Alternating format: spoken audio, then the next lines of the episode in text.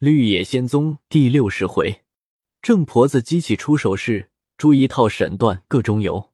词曰：萧麻指引婆娘闹，风驰云行来到。温郎一见神魂咬，与他争夺较少。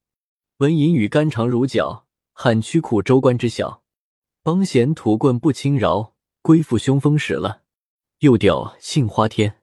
且说郑婆子被张华踢打后，回到家中，他新买的小凤和玉倩儿都迎接出来，见他鬓发蓬松，走着一步一拐，也不知何故，一齐到南房内。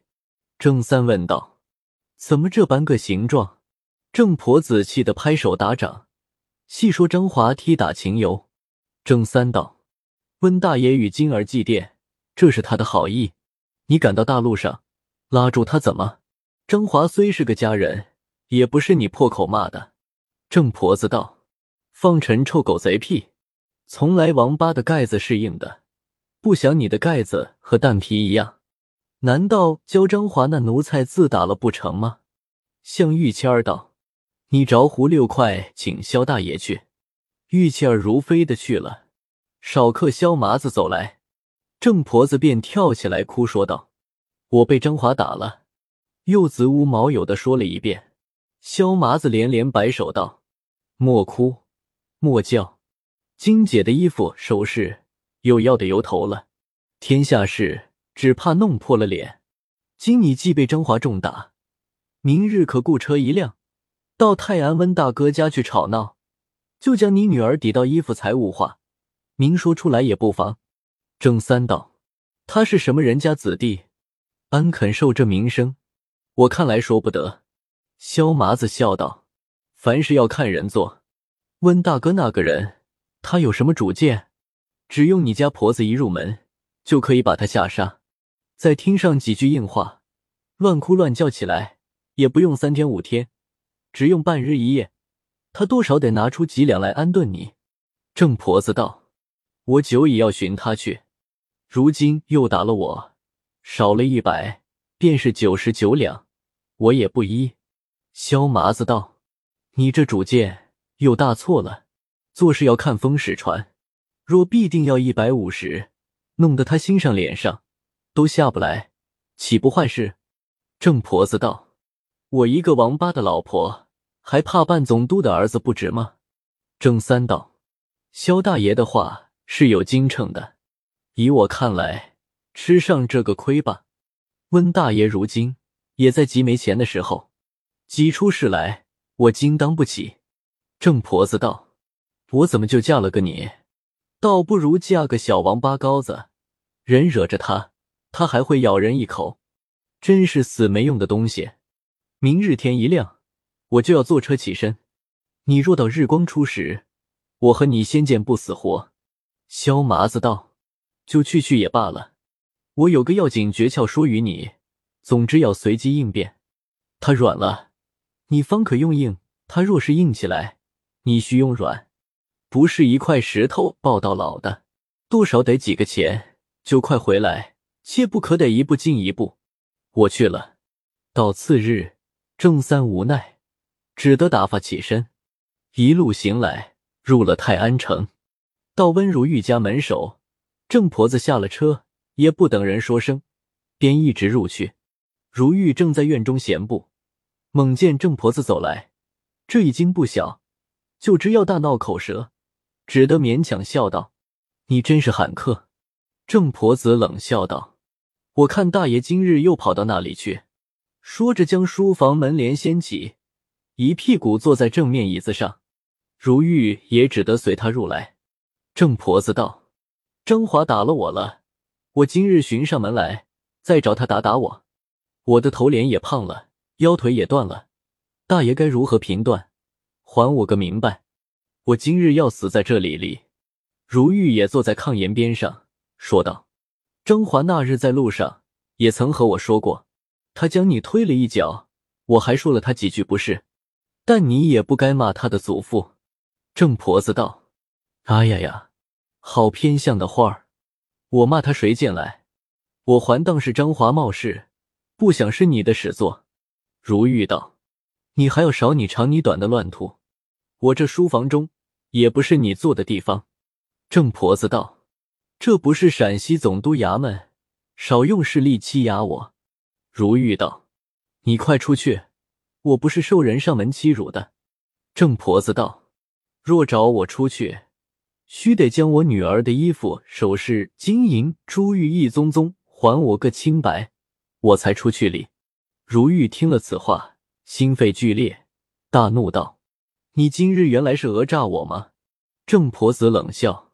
我怎么不讹诈别人，单讹诈姓温的？如玉越发大怒道：“我这姓温的，可是你脚念低吗？我把你个不识上下、瞎眼睛奴才！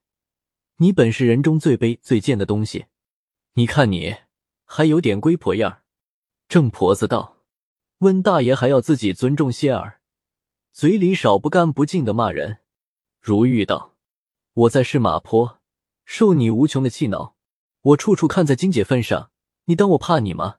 我便不自重，你个王八操的，敢怎么？郑婆子也大怒道：“你赶人休赶上，我不是没嘴的，你再骂我，我就要回敬礼。”如玉气的乱战道：“好野王八操的，你要回敬谁？你听了苗秃子话，将你女儿力逼死，你又托萧麻子卖良人家子女小凤为娼。”我的一个家，全权破坏在你手。我正要出手，你和萧马苗秃，你反来寻我。说着走上去，在郑婆子腿上踢了两脚。郑婆子立即回转面孔，哈哈大笑道：“我和大爷取笑，大爷就恼了。这样骂我踢我，也不与我留点脸。”如玉道：“放你妈的屁！我是你取笑的人吗？”又大声喊叫张华。张华连忙入来，如玉道：“我把这王八操的交与你，你若放走了他，我只教本州太爷和你要人。”说罢，掀翻帘子，大一步，小一步，出门去了。郑婆子情之不妥，向张华道：“张大叔，快将大爷请回来，我赔罪磕头吧。”张华道：“他正在气头上，我焉敢请他？”郑婆子道。大爷素常和谁交好？烦你请几位留留吧。张华道：“他和你女儿金姐最好，此外那里还有第二个。”郑婆子道：“这是刻不可缓的时候，还要拿死人取笑礼。你和我寻苗三爷去。”张华道：“我家大爷恨他切骨，你倒不火上浇油吧。”郑婆子道：“找他转凡几个人相劝何如？”张华想了想。万一出手下，弄得两败俱伤不好。向郑婆子道：“也罢了，我和你走遭。”偏他又搬在东关住，来回倒有二三里。郑婆子道：“快快去来。”于是男女两个寻苗秃去了。再说温如玉鼓着一肚子气愤，走入州衙，正见州官在堂上审事，他便叫起屈来。州官吩咐押住，须臾。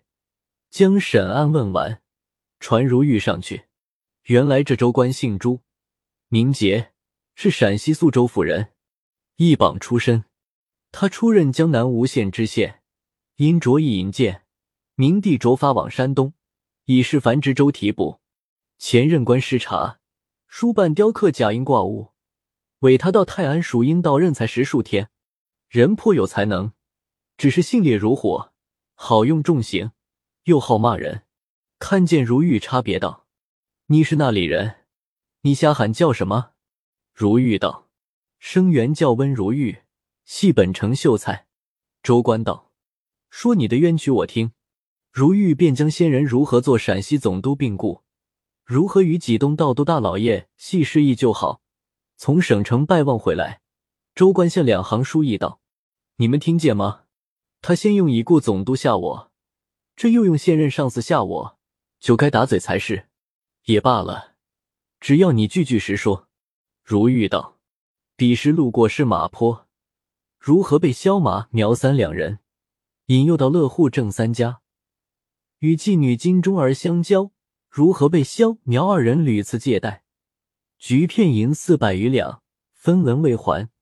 往返二年，如何被郑婆子百般逼取银钱财物一千七百余两？”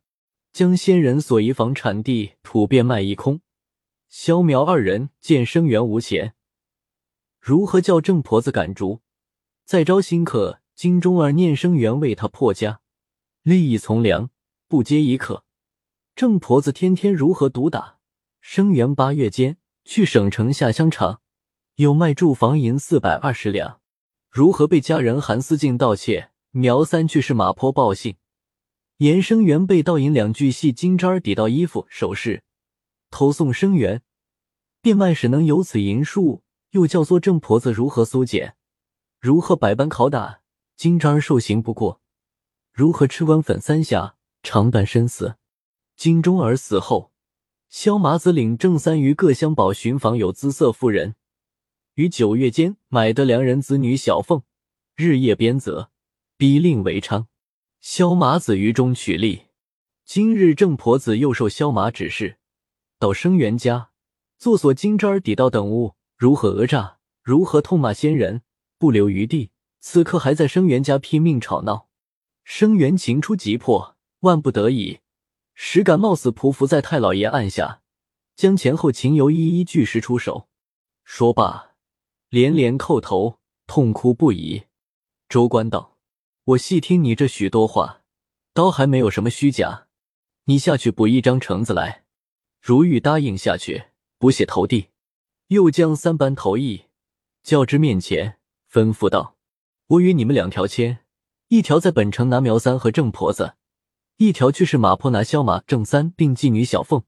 你们此刻就起身，连夜快去。这男妇三个人，若有一个逃脱，我将你们的腿夹的东半边一条，西半边一条。去吧。”众头役跪禀道。是马坡系历城县管，还求老爷赏官文一角。州官道：“放你妈的驴屁！一个卖粮为娼的秀才，和一个干名犯罪的王八，还用官文？只带十来个人，应所来就是了。”众头一连声答应下去。郑婆子寻着苗秃，刚入城门，被元差看见，拘押入殿重候审。众头一去是马坡，来回只两日半。便将萧马等拿到，立即打了道单。州官批示武堂听讯。苗秃在衙门中与萧麻大嚷，恨他叫郑婆子来城闯祸。郑婆子也嫌怨萧麻吵闹不休。少客，州官坐堂，先将苗秃子叫上去。州官向两行书役道：“你们看这奴才，光眉溜眼，不是个材料。”说罢，怒问道。你身上还有个功名没有？苗秃道：“生源是府学秀才，叫苗继先。”周官道：“你既是个秀才，为什么与王八家做走狗？”温如玉加倍了道：“你去是马坡报信怎么？”苗秃道：“这是温如玉造言，生源并未去。”周官道：“你既没去，金钟儿为何吃官粉身死？看来不打不说。”吩咐左右打嘴。苗秃道：“其看先师孔子分上，与生源留点地步。”周官道：“我何须人？敢劳制胜，讨情分。”答。苗秃子忙说道：“去来，去来。”周官道：“温如玉的银子，你怎么向郑婆子说是金钟儿抵到与他的？细细抵到，此系暗昧之事，怎么你就能知道？”苗秃道。生源深知温如玉年来没钱，一旦被盗四百余两，便心疑是金钟儿弄鬼。不想果然。周官道：“这果然二字有何凭据？”苗秃道：“他母亲郑婆子搜检时，金针柜中包着十几封石头。”周官道：“你看这狗囊的胡说！他平白将石头包在柜中，怎么？”苗秃道：“太老爷问温如玉便知。”周官道：“叫温如玉上来说。”如玉跪禀道：“这有个隐情在内，如何感激太老爷？”遂将伙计王国士于五月间去市马坡，他铺中原存着生源卖住房银四百八十余两，与生源面交。王国士去后，金钟儿说：“这几百银子，他们都知道了。你若拿回家去，不但我父母恨你。”就是萧麻子也恼，将来越发要赶逐你。若留在此处，系人来客去，风波不测之地。况萧麻子为人不端，万一见财起意，构通本村匪类，弄出意外事来，就到关前，你也做的不是正事。不如包几封石头，假充银子，上面加了封皮，着我父母看看，然后锁在我柜中。你将真银子和你家人张华偷行带回家中。我父母见有银子存留，或者不逼迫我接客，等你下场回来再做裁处。谁想这几百银子又被家人韩思静盗窃，说着泪如雨下。周官连连点头道：“我才明白了，怪到苗三说金渣抵到，不想抵到的还是你的银子。这样看起来，这金钟儿竟是个有良心的婊子。”可惜被苗三这狗囊翻舌头击破死了，这须得好好的打理。向仲衙役道：“手不中用，你们拿好结实沉重鞋底，佳丽打着奴才的嘴和脸。”众衙役打了十鞋底，打的苗秃眉胖眼肿，鼻口血流。须臾打完，周官拍着手向众书役道：“你们看，好容易出这一个有良心的婊子。”硬被这奴才断送了，我就活活的脑杀他！都多的是这些嘴，管的是这些闲事。说罢，向如玉道：“你和苗三姐下去，叫郑婆子那臭烂腿来。”郑婆子跪在案前。周官向刑房道：“这奴才头脸没眼，也不是个货，看来比苗三还讨厌。”刑房微笑道：“老爷品评的一点不差。”周官伸开五指连摆道。我有法儿治他。说罢，问道：“温如玉在你家花费一千六七百两，你还贪心不足，又去他家讹诈？我只问你，是谁教你去的？”郑婆子道：“老爷，你不知道。”周官大怒道：“好驴子操的，他敢和我你来我去！你说我不知道，我且先打你个知道！”向众衙役道：“快与我用鞋底打二十！”众役将婆子打得蓬头散发，和开路鬼一般。周官道：“你说罢，是谁教你讹诈人？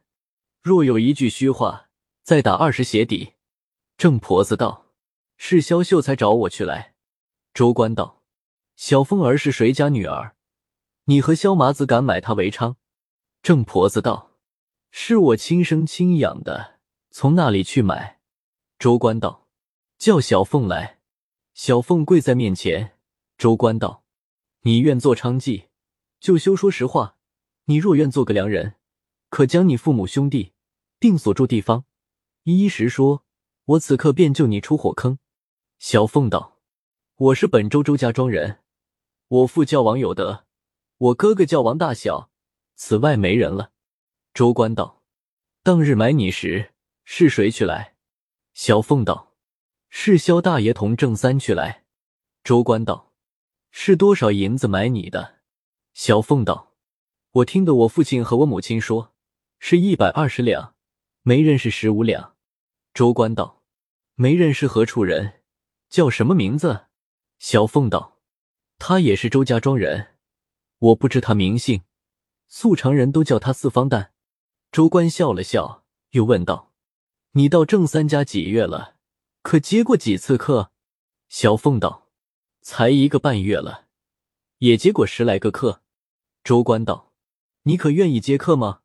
小凤道：“起初我不肯，郑婆娘两次打了我三百多鞭子，我受刑不过，才接了客。”周官道：“下去。”向众义道：“将皮鞭拿十来把来。”郑婆子连连叩头道：“小凤从未见过官，是他害怕胡说。”周官道：“我偏要信他这胡说。”吩咐将婆子衣服剥去，两个人对打。郑婆子痛哭哀告道：“原是从周家庄买的，求老爷开恩。”周官喝令重打，打得婆子满地乱滚，皮肉皆飞，约有二百多鞭。周官方交住手，拉了下去，着传唤萧麻。萧麻跪在案下。周官道：“你引诱温如玉嫖。”并屡次借骗银两。此番又叫郑婆子讹诈，这三件我都不纠问了。你只将买小凤情由，据实供出，我即开恩办理。萧麻子微笑了笑，说道：“太老爷和温西情境一般，远近百姓，十数万人，那一个不传说太老爷听断如神？极疑难的大案，不知办过多少，何况眼底小事，反能逃得动剑？”周官道。我只爱人实话，不爱人奉承。萧麻道：“生源与郑三同住在是马坡堡内，闲时去他家座谈是有的。至于买小凤为娼，生源忝列学校，何忍做此丧良损德之事？况得利系郑三夫妇，于生源有何取疑？”周官道：“适才小凤说，你同郑三清去买他，你还之物什么？”萧麻又笑了笑道。同保居住，见面时多，生源宁无一言一事得罪小凤处。周官道：“你既说小凤与你有嫌怨，我且不着他与你治对，叫郑三跪在下面。”周官道：“你买小凤时，萧麻和你同去来没有？”郑三道：“下人不敢欺太老爷，同去来。”萧麻道：“看他也胡说。”周官道。未买小凤时，是你两个谁先起意做此事？郑三道：下人女儿金钟死后，肖相公说你不必过于悲痛，只用一二百两银子，我和你去各乡村采访穷户人家，有姿色的妇女，买她一个接客，也不愁抵不上你女儿。至九月间，才于周家庄买了小凤事实。